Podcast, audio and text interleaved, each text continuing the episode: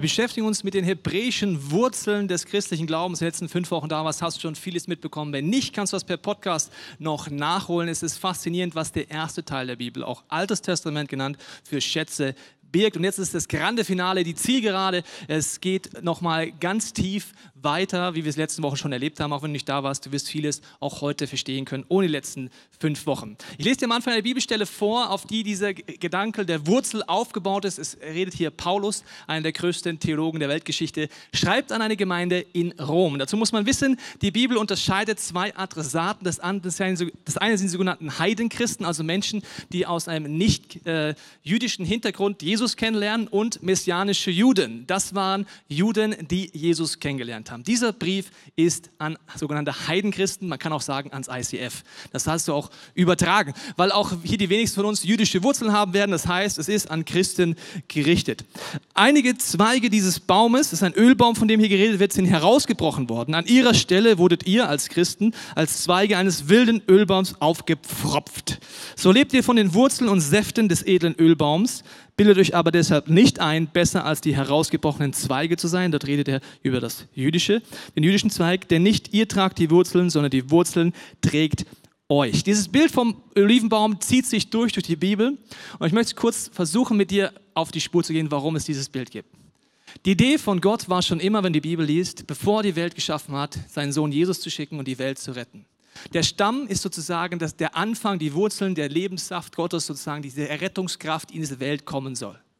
In Abraham sagt er dann, das ist der erste Bund, da wächst dieser Stamm weiter, sagte, ich bin wie ein Vater, ich bin wie ein Versorger, ich will die Welt retten durch dich und alles, was durch dich entstehen wird. Dann geht er einen Schritt weiter, der Stamm wächst weiter, es kommt Mose, der nächste Bund, und er zeigt uns Menschen durch die Bibel hindurch, von was er uns retten will. Wo wir körperlich, seelisch und geistlich teilweise wie krank sind. Der Baum wächst weiter, es kommt Jesus und in Jesus hast du sozusagen die Antwort, wie du geheilt werden kannst, Veränderungskraft erleben kannst und dann wächst er noch weiter, weil Jesus noch ein zweites Mal wiederkommen wird. Und dann gibt es da Äste an diesem Baum. Und der eine Baum ist der jüdische Ast und es wird davon geredet, dass der rausgenommen wurde und ein wilder Ölbaumzweig eingepfropft wurde. Das sind die Christen. Und da muss man, habe ich mit einem Olivenzüchter mich unterhalten, was das bedeutet. Hat mir erklärt, das kann man machen, aber nur unter einer bestimmten Bedingung. Wenn ich von einem wilden Ölbaum einfropfen möchte, muss ich vorher einen Zweig dieses Baumes rausnehmen und genau an dieser Stelle den Baum wieder einfropfen. Warum? Der wilde Ölbaum hat nicht die DNA dieses edlen Ölbaums und die Kapillare, das kleine Biologiekunde, die sind, es, äh, sind sozusagen an die andere DNA gewöhnt. Wenn jetzt der Lebenssaft dieses Baumes in den Ast kommen soll, muss er genau an der Stelle dieser Kapillare angesetzt werden, wo vorher der andere Ast war damit der Saft sich dort im wahrsten Sinne des Wortes reindrückt mit Power. Wenn ich den irgendwo reinpfropfen würde, würde der Ast sagen, geil hier, aber es würde nichts passieren. Das heißt, es muss genau an dieser Stelle sein. Dann lässt der Olivenbauer diesen Ast eine Zeit lang liegen und kann ihn dann wieder einfropfen an einer beliebigen Stelle. Warum? Dieser Ast kennt die DNA dieses Baumes und er zieht den Saft sofort raus. Er braucht nicht diese Andockfläche. Er versteht es sofort, egal wo er reingepfropft wird, der zuzelt das Ding aus. Dieses Bild verwendet jetzt Paulus und versucht zu erklären, wie das zusammenhängt, dass wir Christen dort eingepfropft werden. Es geht dann weiter. Umgekehrt werden alle aus dem Volk Israels wieder eingepfropft, also dieser Ast wird wieder eingesetzt, die den Glauben nicht länger ablehnen. Gott hat die Macht dazu. Immerhin hat er, auch als, hat er euch auch als Zweige eines wilden Ölbaumes, dem guten Ölbaum, aufgepfropft, was sonst niemand tun würde. Erkläre ich gleich, warum das niemand tun würde. Wie viel mehr wird Gott bereit sein, die Juden als die herausgebrochenen Zweige wieder auf den Ölbaum zu pfropfen, auf den sie ursprünglich gehörten? Also dieses Bild. Warum würde das keiner tun? Damaligen Zeit haben die Leute sofort verstanden, also was Jesus jetzt erzählt, ist, oder was Paulus erzählt, ist ein bisschen schwachsinnig, weil wenn ich dort einen wilden Ölbaum einfropfe, dann macht er zwar Blüten, aber trägt keine Frucht. Willkommen im Christentum, das war ein bisschen frech, gell? Also tolle Blüten, aber Frucht ist so ein bisschen die Frage. Sieht toll aus, der Zweig, man kann ihn auch ins Wasser stellen und sieht schön aus, aber Frucht kommt nicht wirklich raus. Frucht muss er erst noch lernen von dem anderen Baum, wie das wirklich funktioniert. Und Gott redet von diesem Plan, dass sozusagen, dass beides in diesem Setting drin ist, diese Wurzel ist und beide Äste trägt. Im Epheserbrief, vor circa 2000 Jahren aufgeschrieben, stehen Dinge drin. Ich lese dir gleich vor. Als ich das jetzt letztens gelesen habe, in Vorbereitung der Serie, war ich wieder mal geschockt, muss ich dir ganz ehrlich sagen. Weil ich habe diesen Brief schon ein paar Mal gelesen. Aber da stehen Knaller drin, wo ich denke, die habe ich überlesen.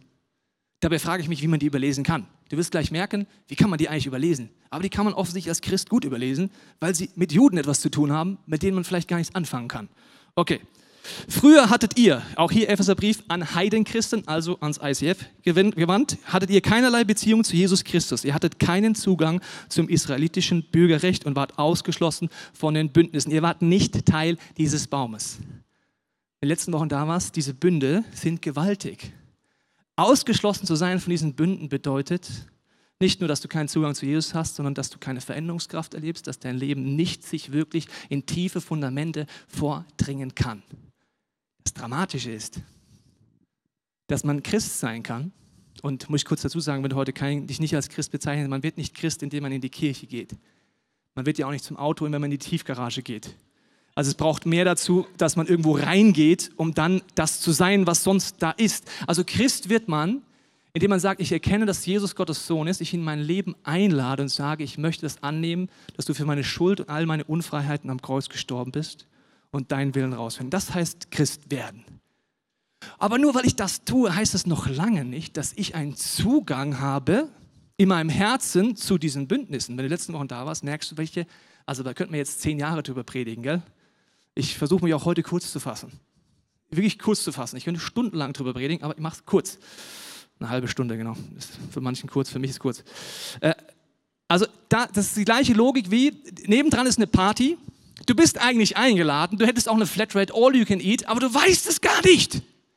Du sitzt in deiner Wohnung und denkst dich, ach Mensch, die haben Spaß. Ich schaue nur Johann, Günther Jauch. Die haben was zu essen und trinken, ich habe nur mein altes Bier.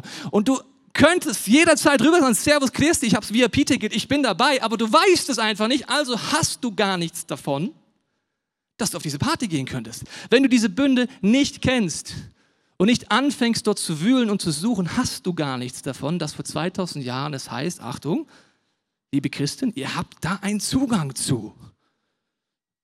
Jesus sagt mal, er ist die Tür. Eine Tür macht nur Sinn, wenn man durchgeht. Das ist ganz tiefe Philosophie. Ich weiß nicht, ob du Türen hast in deinem Haus, aber die machen nur Sinn, wenn du durchgehst. Also wenn du einen Flur hast und da ist eine Tür und sagst, ja, das ist eine Tür, die ist mystisch, da gehe ich nicht durch, dann wohnst du dein Leben lang im Flur. Du musst schon durchgehen. Jesus sagt, geh durch. Und dann sagt er zu wieder gläubig christlichen Menschen, wer sucht, wird finden. Wer anklopft, dem wird aufgetan. Christen nehmen gerne diese Bibelverse und erzählen sie nicht Christen. Das ist auch tief. Ist auch richtig, wenn du auf der Suche nach Gott bist, kannst du suchen und äh, bitten, aber es gilt für uns, dass wir nie aufhören zu suchen. Gott, was ist deine Ideen? Die Bibel selber aufschlagen. Zum Beispiel dem Epheserbrief, weil da geht es nämlich jetzt knallhart weiter hier.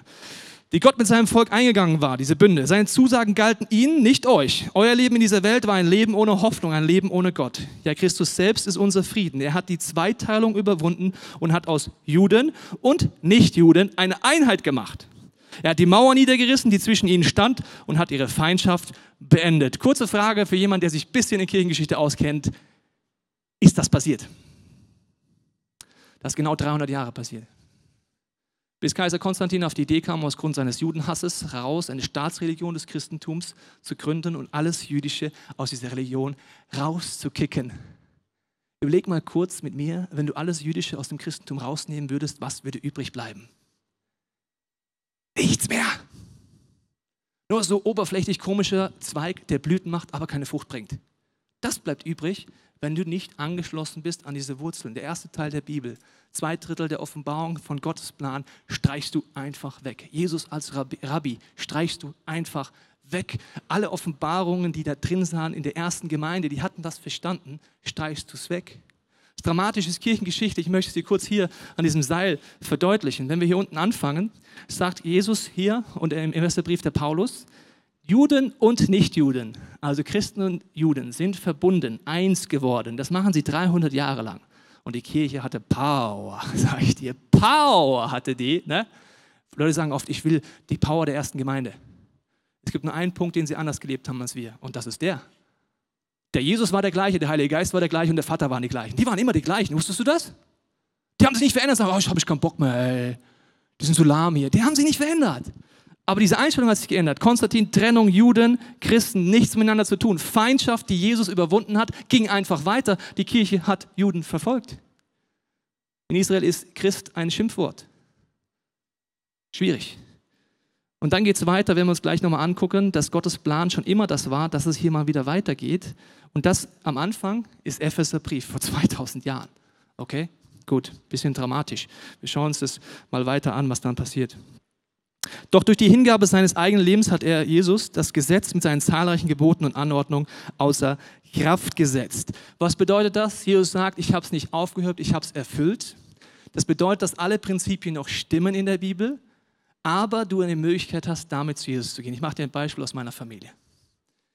Meine Urgroßeltern haben äh, okkulte Praktiken gelebt. Sie haben Totenbeschwörungen gemacht, Toten wieder hervorgerufen, sie befragt über die Zukunft haben äh, das sechste Buch Mose und so weiter, satanische Schriften vorgelesen und haben sehr viel Wahrsagerei in, ihrer, in ihrem Leben gehabt. Meine Mutter ist so aufgewachsen mit allen destruktiven Dingen. Die Bibel sagt ganz klar, wenn du den Bund von Mose verstehst, schaust du da auch rein und da steht, wenn du Toten befragst, okkulte Praktiken machst, wie Wahrsagerei öffnest, öffnest du dich einer Dimension, die nicht mehr göttlich ist. Du entscheidest dich dafür, nicht Gott zu vertrauen, sondern teuflisch destruktiven Kräften und die werden dich zerstören. Okay. Das Krasse ist, das haben wir letzte Woche gesehen, wenn du das wirklich willst, wirbt Gott und ich sage, bitte tu es nicht, wir lieben der Vater. Wenn du es wirklich durchziehst, sagt er folgendes: Dein Wille geschehe. Das Interessante ist, dass wir uns dann über Gott aufregen. Ist dir mal aufgefallen? Wir entscheiden uns gegen seine Prinzipien. Wir entscheiden uns, ihm nicht zu vertrauen. Und dann sagen wir, Gott, wie kannst du es zulassen? Dass in meiner Familie das und das und das und das bist. In der Bibel steht, du kannst wählen zwischen Segen und Fluch. Und Fluch bedeutet, über Generationen hinweg gibt es einen Schatten dann auf deiner Familie, der dich zerstört. Das habe ich in meinem Leben, Leben meiner Familie gesehen. Was heißt das jetzt? Dass es außer, die Konsequenzen außer Kraft gesetzt werden. Du kannst in diesen Bereichen Jesus, was er am Kreuz getan hat, annehmen. Galater 3,13, er hat jeden Fluch getragen.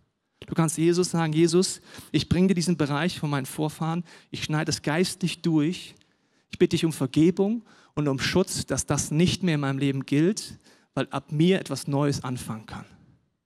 Das kannst du tun. Es ist nach außen unspektakulär, aber innerlich spektakulär. Das heißt es, was Jesus dir anbietet in dem Bereich zum Beispiel. Sein Ziel war es, Juden und Nichtjuden durch die Verbindung mit ihm selbst, mit Jesus zu einem neuen Menschen zu machen und auf diese Weise Frieden zu schaffen. Dadurch, dass er am Kreuz starb, hat er sowohl Juden als auch Nichtjuden mit Gott versöhnt und zu einem einzigen Leib. Also ich, weiß, also ich bin schockiert. Du nicht? Okay. Okay, ich erkläre es dir gleich, dann bist du vielleicht auch schockiert. Also einem einzigen Leib der Gemeinde zusammengefügt. Durch seinen eigenen Tod hat er, Feind, hat er die Feindschaft getötet. Also 2000 äh, Jahre alt, okay? Bist du noch dabei? Okay. Juden und Nichtjuden, also liebes ICF und liebe Juden, ihr seid durch Jesus eine Gemeinde. What? Ist dir das klar? Logisch, no-brainer, oder? Schlimmer gewusst? Ich sehe schon, ihr seid unemotional, ihr seid Deutsche. Ich, also für mich ist es schockierend, weil ich sage, das ist einfach nicht meine Lebensfähigkeit bis vor wenigen Jahren gewesen. Und hier steht drin, dass das eins, ein Leib, die Kirche wird als Leib beschrieben, ein Leib mit vielen Gliedern. Auch diese Kirche ist ein Leib mit vielen Gliedern. Wenn du deinen Part einnimmst, sagst, ich stelle meine Gaben, meine Ressourcen zur Verfügung, bist du ein Teil von einem Körper und der kriegt Kraft. Vielleicht bist du der kleine Finger, bist du die Milz. Der Arsch ist uns vergeben, das ist der Pastor, keine Angst. Also es gibt auch unangenehme Positionen, es ist immer der Pastor. Also du kannst nur gute Sachen, so Magen, Milz, Darm, das gibt es noch, aber den Rest gibt es nicht. Also das ist ein Leib mit vielen Gliedern. Und es gibt jetzt auch einen weltweiten Leib mit vielen Gliedern. Das bedeutet, dass alle Denominationen zusammen, die gerne für sich immer sagen, ja, we are the ones, ja, aber alle zusammen, sagt Gott, das ist ein Leib weltweit. Und diesem Leib gibt es die messianischen Juden, also Juden, die Jesus erkannt haben. Und über die sagte, ihr seid mein Augapfel. Das heißt, neben dem Arsch, das bin ja schon ich, ist der Augapfel schon vergeben. Der Augapfel ist dafür scharf zu sehen, Licht und Dunkelheit zu unterscheiden und auch die geistige Dimension zu verstehen. Und er sagt, das ist das Calling von Israel. Und wir werden uns auch andere Callings auch noch anschauen. Und das ICF München, das ICF Movement ist in diesem weltweiten Leib so mini. So mini. Es ist eine Ehre, dabei zu sein und zu fragen, Gott, wie willst du uns als ICF benutzen? Aber wir sind so mini in dem, was Gott weltweit tut. Und es ist eine Ehre zu sagen, Gott, dürfen wir als Kirche dabei sein? Bei den Dingen, die du in München tust, die du weltweit tust. Und Antisemitismus, lass uns das nochmal kurz reflektieren. Das heißt, wenn ich in mir Tendenzen habe, wo ich Juden ablehne oder sogar Juden angreife, wie wir es in der Geschichte als Deutsche gemacht haben, bedeutet das Folgendes. Ich als Christ sitze auf meinem Ast und was säge ich um? Den Stamm! Total sinnvoll. Probier das mal aus zu Hause, wenn du einen Garten hast, einen Apfelbaum. Setz dich auf den Ast und nimm eine Motorsäge und säg drunter den, den Baumstamm ab. Und schau, wie Free Falling sich anfühlt. Oh, Free Falling. Pff. Gott, wie kannst du das zulassen? Ja. Er kann es zulassen, weil du es selber absägst. Antisemitismus ist etwas abschreckend auf eine schräge Art, nicht faszinierend falsche Wort. Aber wie kann es sein, dass wir Christen, inklusive mir und alle, oft antisemitische Tendenzen in uns haben? Oft mit Juden nichts anfangen können. Das heißt, mit dem, wo Gott sagt, das gehört eigentlich zusammen, gegen das kämpfen wir, nicht nur kirchengeschichtlich, sondern unsere Nation buchstäblich, unsere Großväter, ganz mit tatkräftiger Unterstützung. Ihr seid also jetzt nicht länger Fremde ohne Bürgerrecht, sondern seid zusammen mit allen anderen, die zu seinem heiligen Volk gehören, Bürger des Himmels. Ihr gehört zu Gottes Haus, zu Gottes Familie. Mit anderen Worten, liebe Christen, ihr seid eingepfropft. Das heißt, dieser Stamm ist euer Stamm. Das ist euer Familienstammbaum. Abraham, der Vater des Glaubens. Das ist deine Geschichte. Wenn du den ersten Teil der Bibel liest, sagst du nicht, ach ja, die Israeliten, sagst, wow, meine Vorfahren, die bauen ganz schön Mist. Oh, das ist nicht so gut. Ah ja, okay, aber die machen auch was Schlaues. Das heißt, das ist deine Familiengeschichte. Du bist eingepfropft. Das ist deine Story. Gott wollte schon immer alle Menschen retten. Das, deswegen kannst du auch alle Zusagen, die in der Bibel stehen im ersten Teil, auf dich anwenden, selbst wenn Israel da steht, weil du ein Teil davon bist. Du bist ein Teil dieser Familie. Du kannst aber auch alle Mahnungen auf dich anwenden und du solltest auch alle Mahnungen auf dich anwenden. Kleiner Tipp von deinem Pastor an dich. Gut. Die Frage, was heißt das jetzt? Nach vorne gerichtet. Wir sind ja jetzt bei diesem Strang an einem Punkt und ich sage, ich hoffe, dass wir kirchengeschichtlich hier angelangt sind, um zu sagen, wir wollen gemeinsam in die Zukunft gehen. Juden und Christen, Geschwister mit Zukunft ist das Thema heute. Vor circa zwei Jahren kam ein messianischer Juden in diese Kirche, kam nach dem Gottesdienst nach vorne mit Tränen und gesagt, darf ich dich treffen, Tobias? Ich sagte, ja klar, wir können uns treffen. Und haben uns getroffen und hat mir Fragen gestellt. Und es waren sehr prophetische Fragen. Und ich, ich bin nicht so der Prophet, ja. Ich bin eher so der, wie soll ich sagen, down-to-earth-Mensch. Ich finde es immer interessant, was Propheten sagen, aber ich hinterfrage es sehr kritisch. Aber er hat mir gute Fragen gestellt, ja. Er hat gesagt, Tobias, glaubst du, dass die deutsche Einheit ein Zufall war oder Gottes Wirken? Habe gesagt, da bin ich mir sehr sicher, weil ich war kurze Zeit vorher in der Stasi-Ausstellung in Leipzig gewesen. Ich empfehle dir da mal reinzugehen.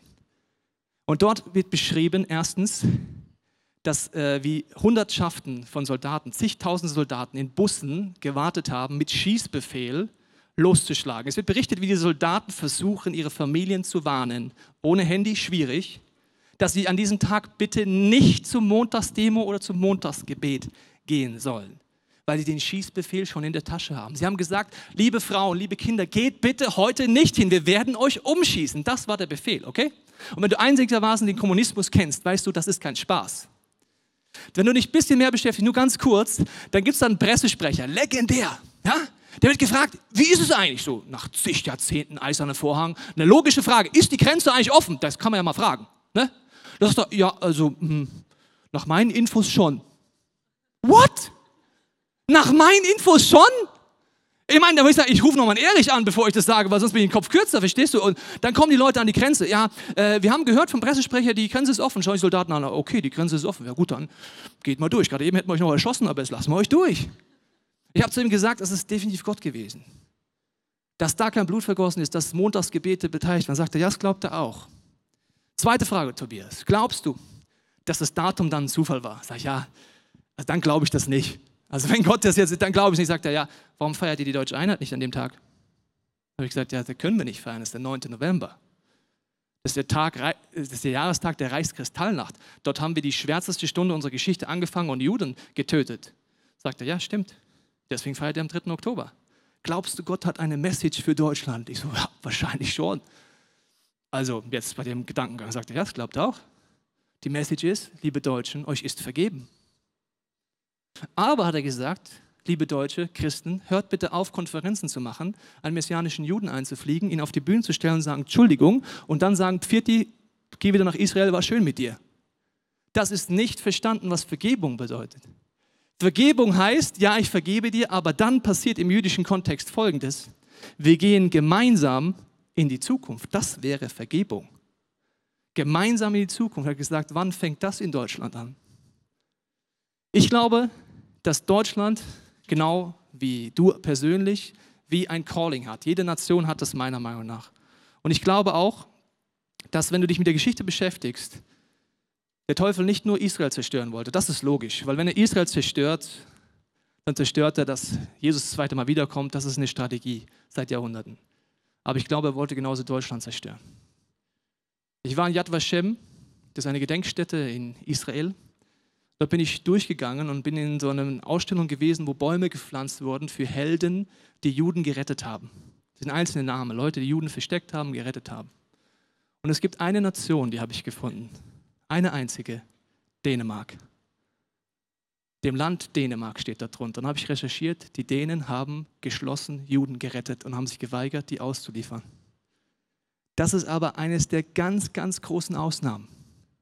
Wir reden immer über Deutschland, aber ganz Europa hat mitgemacht. Ist dir das bewusst? Die Nazis sind einmarschiert und die anderen Nationen haben lustig mitgemacht. Die Juden vernichtet, die Juden getötet, die Juden ausgeliefert. Und ich glaube, warum hat der Teufel sich Deutschland ausgewählt? Ich meine, der ist kein strunzdummer Typ. Ich sage, die Deutschen, wofür sind wir bekannt weltweit?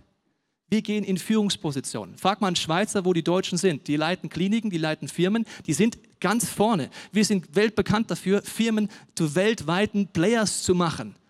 In Europa nimmt unsere Nation immer wieder eine Führungsposition ein. Wir sind ein Mini-Land weltweit gesehen, aber reden bei den Großen mit. Wie geht das denn? Ich glaube, die Deutschen haben eine Fähigkeit, Leiterschaft und Führung zu übernehmen. Aber das geht genauso destruktiv. Die Deutschen haben zur NS-Zeit eine Wissenschaft entwickelt, das ist übrigens typisch deutsch, wie man möglichst effektiv Juden töten kann. Das ist deutsch. In der Perversion. Eine Wissenschaft, wie sie effektiv sind und möglichst schnell Massen vernichten. Wusstest du, warum Hitler Russland angreifen wollte? Weil er dort Millionen Juden vermutet hat.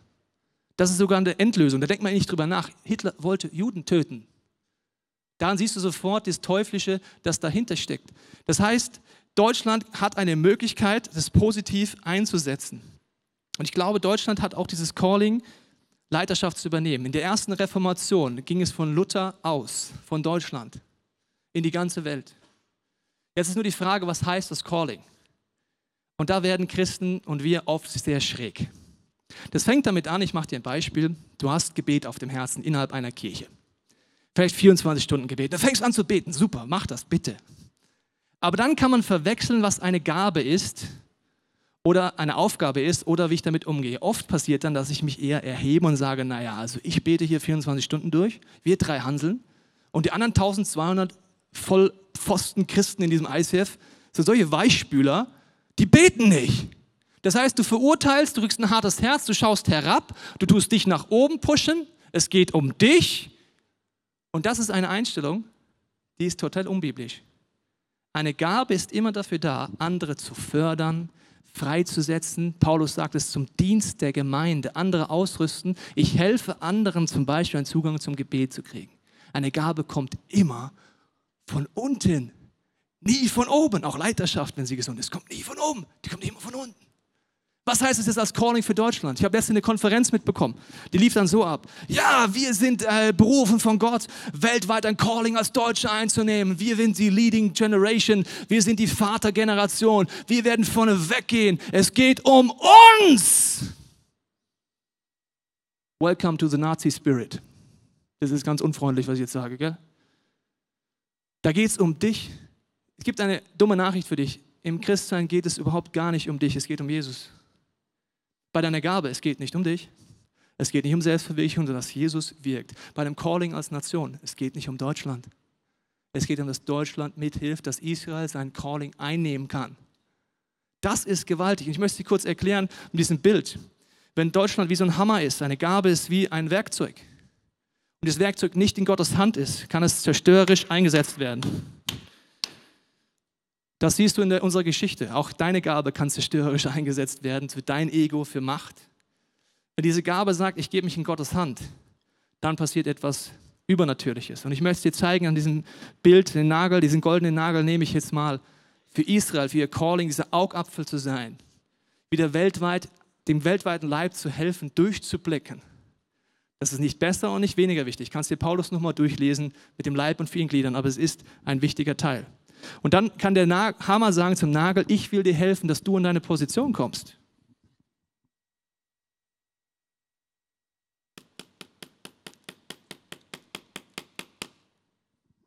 Jetzt habe ich meinen Job getan.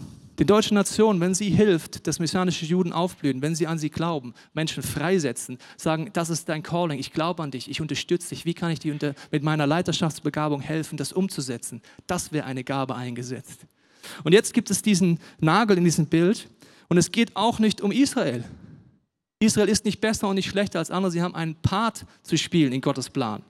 Das Ziel ist immer, dass am Ende vom Tag mit allen Gaben und allen Callings, die es weltweit gibt, Jesus im Mittelpunkt steht und er seinen Platz findet. Das ist in dieser Kirche so, das ist weltweit so. Mein Traum ist, dass wir als Kirche das wieder anfangen, mit genau diesem Spirit innerhalb unserer Kirche, aber auch weltweit diesen Platz einnehmen können. Die Frage ist jetzt, bei diesen ganzen Themen, was ist jetzt mit dem Islam? Ich meine, wenn ich mir die Konflikte angucke, Gaza-Konflikt und so weiter, Islam gegen Juden gegen Christen. Ich möchte dazu ein paar Gedanken mitgeben. Der Islam entsteht durch Ismael. Ismael ist der erste Sohn von Abraham. Das heißt, er ist in diesem Stammbaum ganz unten, wo es losgeht, entsteht Ismael. Weil Abraham mit seiner Magd Sex hat, mit dem Ziel, einen Nachfolger zu haben, einen Stammes, Stammhalter zu haben. Weil er nicht glaubt, dass er einen leiblichen Sohn bekommen kann. Als sein leiblicher Sohn Isaak kommt, sagt seine, die Frau Sarah zu ihm, schick die Magd, mit der du das Kind hattest, und den Ismael fort. Er schickt sie fort und die Bibel beschreibt dir, wie die Mutter mit Ismael voll verzweifelt ist, nichts mehr zu essen und nichts mehr zu trinken hat, ihren Sohn unter eine Staude liegt, ein paar Schritte weitergeht und weint und sagt, Gott, ich kann nicht anschauen, wie mein Sohn Ismael stirbt. Ich gehe jetzt hierhin und lass ihn dort sterben. Dann sagt Gott zu dieser Frau, erstens, Ismael wird nicht sterben. Zweitens, ich werde ihn segnen und er wird ein großes Volk sein. Es gibt so Vorstellungen im Christentum, die sehr speziell sind. Ich nenne es mal die Vorstellung von einem Winnervolk und einem Loservolk. Das Winnervolk, ja, die von Israel, die Gesegneten, das sind ja wir. Und dann gibt es die Moslems, verstehst du? Das sind halt so die Ismael-Loser-Generation und die lässt Gott einfach fallen. Wenn das stimmen würde, dann wäre Gott, wie soll ich sagen, ein behindertes Konstrukt. Stell dir mal vor, ein Mann geht fremd und ein Kind entsteht. Glaubst du ernsthaft, dass Gott zu diesem Kind sagt, ja, du bist ein Fehler? Du bist aus Sünde geboren, du Bastard. Ich segne dich nicht. Glaubst du, dass Gott mit diesem Kind so umgeht? Nein. Jesus wird diesem Kind genauso begegnen, wird diesem Kind genauso nachgehen, wird ihn genauso wollen, dass er geheilt wird und dass er einen Zugang zu diesem Vater im Himmel kriegt, was die einzige Möglichkeit ist, seine Wunden der Ablehnung zu heilen. Was bedeutet das jetzt? Ich möchte mit dir Ismaels Situation nicht, mal nicht geistlich angucken, sondern einfach, was ist damals passiert. Wenn dein Vater zu dir sagt, da ist die Tür, ich verstoße dich und das ist mein geliebter Sohn, der bekommt jetzt alles.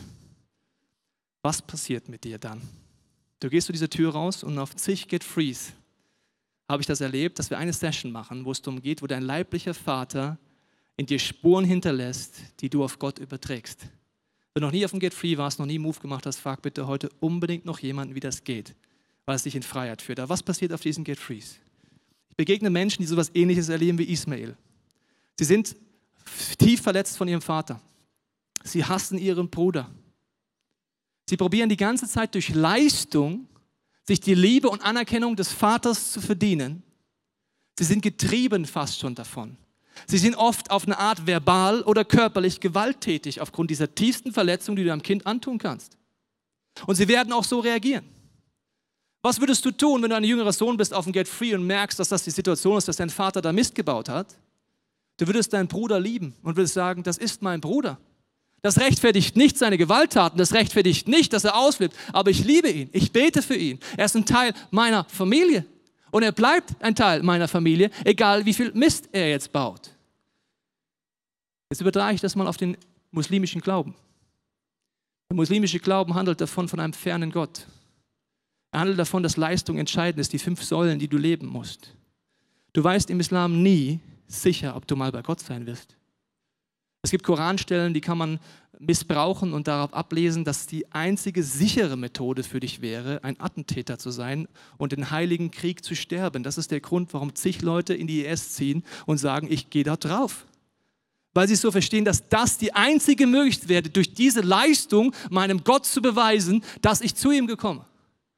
Es ist ein ferner Gott, sehr ein strafender Gott. Übrigens das Gleiche, was jemand erlebt, der auf dem Get Free ist und das erlebt hat, der empfindet Gott ganz genau so. Es ist aber ein verzerrtes Bild. Was machen wir auf einem Get Free? Wir gehen zu diesem Jesus und dieser Jesus hilft mir, diese verzerrten Bilder wegzunehmen. Was bedeutet das jetzt für den Islam? Das bedeutet, wenn du dich abkapselst von Menschen, die muslimischen Glauben sind, kapselst du dich von deinem Bruder ab. Wenn du sagst, ich will damit nichts zu tun, anfängst zu verurteilen und den Krieg annimmst auf dieser Ebene und mit Hass reagierst, reagierst du auf eine Art, wie Jesus nie reagieren würde. Und Jesus wäre nicht Jesus, wenn er nicht einen Plan hätte. In Jesaja 19 kannst du zu Hause nachlesen, ein atemberaubender Plan, wo Jesus darüber spricht, dass eines Tages, wenn er wiederkommen wird, das zweite Kommen, Davidische Bund, wenn er wiederkommen wird, werden ganze Länderstreifen ihn an, angenommen haben. Und weißt du, welche Länderstreifen das sind?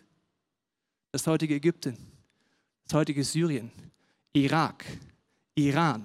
All diese Länder werden aufgezählt und sagt Jesus, wenn er wiederkommen wird, werden diese Nationen ihn anbeten. Warum ist im Moment dort die stärkste Christenverfolgung, die du dir vorstellen kannst? Weil der Teufel es im Gegensatz zu uns schon weiß. Warum weiß er es? Er kennt die Bibel. Warum wissen wir es nicht? Wir lesen sie nicht. Tiefer Punkt. Jesaja 19 beschreibt hier alles und das hört sich nach Gott an. Er wird einen Weg finden und das berichten Pastoren. Kannst du nachgucken bei Open Doors. Ein syrischer Pastor berichtet, sie haben über Jahrzehnte für Erweckung gebetet, dass Menschen Jesus kennenlernen, es ist nichts passiert. Und er sagt, in der größten Krise, die IS kommt und Menschenmassen, Menschenmassen an Moslems nehmen Jesus in ihr Leben auf. Das ist Jesus. Wenn du denkst, er lässt Moslems hängen, dann kennst du ihn nicht. Das bedeutet es für uns Folgendes. Erstens, du kannst anfangen zu beten für Israel für diese geistige Dimension. Du kannst beten, Gott, öffne mir die Augen, was dort wirklich geistlich passiert. Weil geistlich gesehen macht es erst Sinn, wenn du es mit Gott anguckst. Warum will die Hamas und die IS Israel vernichten? Ich weiß nicht, wie viele Länder du kennst, die als Ziel, als Existenzziel haben, ein Land zu vernichten. Ich weiß nicht, ob du noch ein Land kennst. Ich kenne keine. Außer muslimische Staaten, die Israel töten und vernichten wollen. Die Hamas sagt, sie werden nicht aufhören anzugreifen, egal ob sie Jerusalem kriegen, egal was, bis alle Juden dort, zacke, tot sind. Das ist menschlich gesehen unlogisch, geistlich vollkommen logisch. Und deswegen ist wichtig, dass wir anfangen sagen, Gott öffne mir die Augen dafür, ich brauche diesen Augapfel dafür, dort durchzuschauen. Darüber hinaus, Flüchtlinge in unserem Land. Gott ist der Meinung, dass er uns zig muslimische Flüchtlinge gerade schicken kann. Neben der humanitären Katastrophe ist er der Meinung, dass wir eine Möglichkeit haben, in einem freien Land unsere Brüder und Schwestern willkommen zu heißen und mit ihnen auf eine Art und Weise in Kontakt treten, die von Liebe geprägt ist, wo eines Tages Jesus die Augen öffnen wird, genau wie er es in deinem Leben auch gemacht hat. Und es ist kein größeres Wunder, dass ein Moslem diesen Jesus erkennt, als dass Tobias Teichen ihn erkannt hat. Weil in meinem Leben war ich mir sehr sicher, dass ich weiß, wie es läuft. Wenn ich Jesus erkennen kann, wenn Paulus Jesus erkennen kann, kann jeder Jesus erkennen. Und Gott ist dran am Wirken die ganze Zeit. Und mich ermutigt, dass viele Menschen von euch heute auch anfangen, mit, mit Flüchtlingen zusammenzuarbeiten. Was heißt das für uns als Kirche? Wir unterstützen eine Kirchengründung in Tel Aviv. Wenn du nächstes Jahr den Jahresbericht unserer Finanzen siehst, wirst du verstehen, warum wir dort Geld ausgeben. Jeden Monat unterstützen wir den Pastor vom ICF Tel Aviv. Warum machen wir das? Weil wir diesen Gemeinden, dieser messianischen Gemeinde helfen wollen, ihr Calling zu leben. Warum schicken wir Teams nach Israel? Weil wir unsere Begabung als Kirche zur Verfügung stellen und sagen, wie können wir euch helfen, euer Calling aufzunehmen? Das ist eine ganz andere Herangehensweise. Nicht, wir kommen euch zu bekehren. Wir kommen, um zu dienen. Und natürlich haben wir Jesus im Herzen. Aber wir wollen mit euch gemeinsam vorwärts gehen. Wir sind eine Familie. Wir planen unsere Jugend immer mehr, wo wir viele Fragen haben, nach Israel zu schicken. Warum? Ich habe gemerkt, wenn junge Christen jungen Israelis begegnen, die Enkel der Nazis, die Enkel der Opfern begegnen, mit Liebe im Herzen und sagen, wir sind hier, weil wir für euch sind, dann macht das etwas, das kann ich dir gar nicht beschreiben. Das ist die spezielle Callung von Deutschen. Das kann keine andere Nation so leben, wie wir es leben können, aufgrund unserer Geschichte. Und natürlich wollen wir dafür beten, unsere Gebetsteams fangen damit an, unsere Worshipper fangen an und wir wollen auch dort Teams unterstützen, vor Ort zu machen. Als ich in Jerusalem war und ich bin durch diese Stadt gelaufen, hatte ich einen krassen Moment. Ich weiß nicht, ob du in Jerusalem schon mal warst. Dort siehst du radikale orthodoxe Juden, die auf eine Art und Weise das Judentum legen, wo du denkst, wow, das ist ja speziell. Dann gehst du ein Viertel weiter und siehst Moslems. Eine komplett andere Welt, die sich mit den orthodoxen Juden streiten, ihnen Steine gegenseitig schmeißen, die Steine auf den Kopf. Die wollen auf den gleichen Berg beten gehen. Das heißt, es ist ganz knapp daneben. Das ist ja oft so bei verzerrten Gottesbildern. Die sind ganz knapp nebeneinander, gell?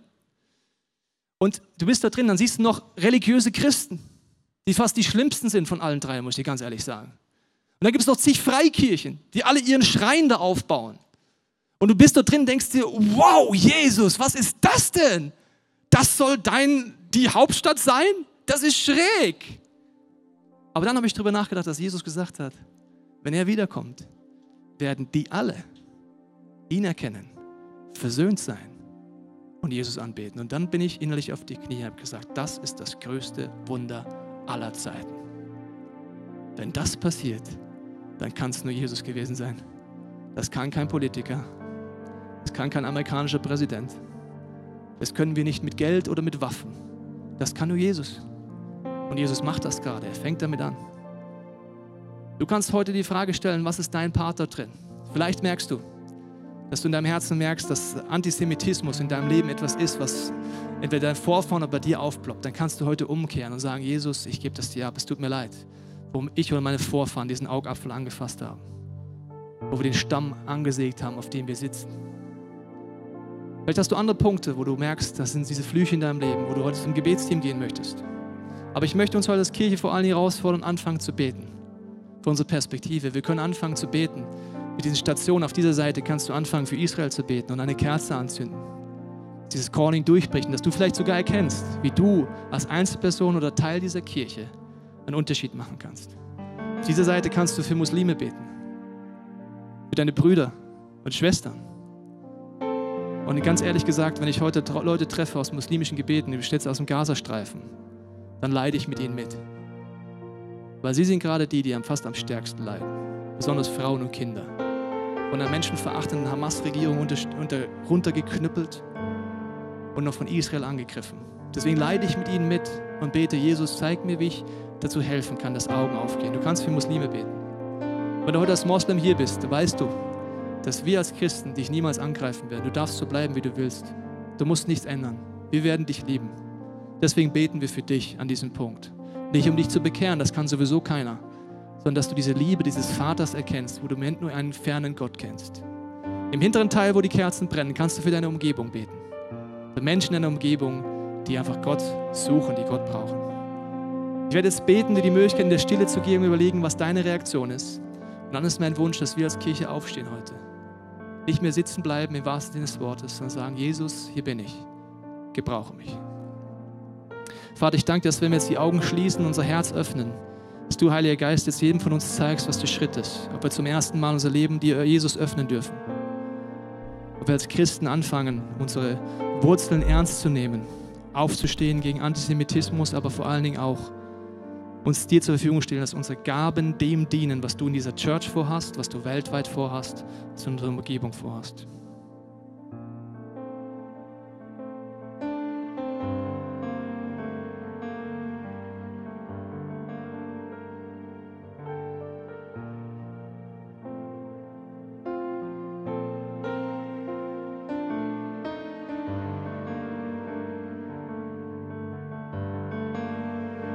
Danke dir, Jesus, dass du Unvorstellbares vorbereitet hast, dass im Epheserbrief schon vor 2000 Jahren steht, dass das möglich ist und dass du das tust und dass es nie aufgehört zu tun. Wir wollen dabei sein, Jesus.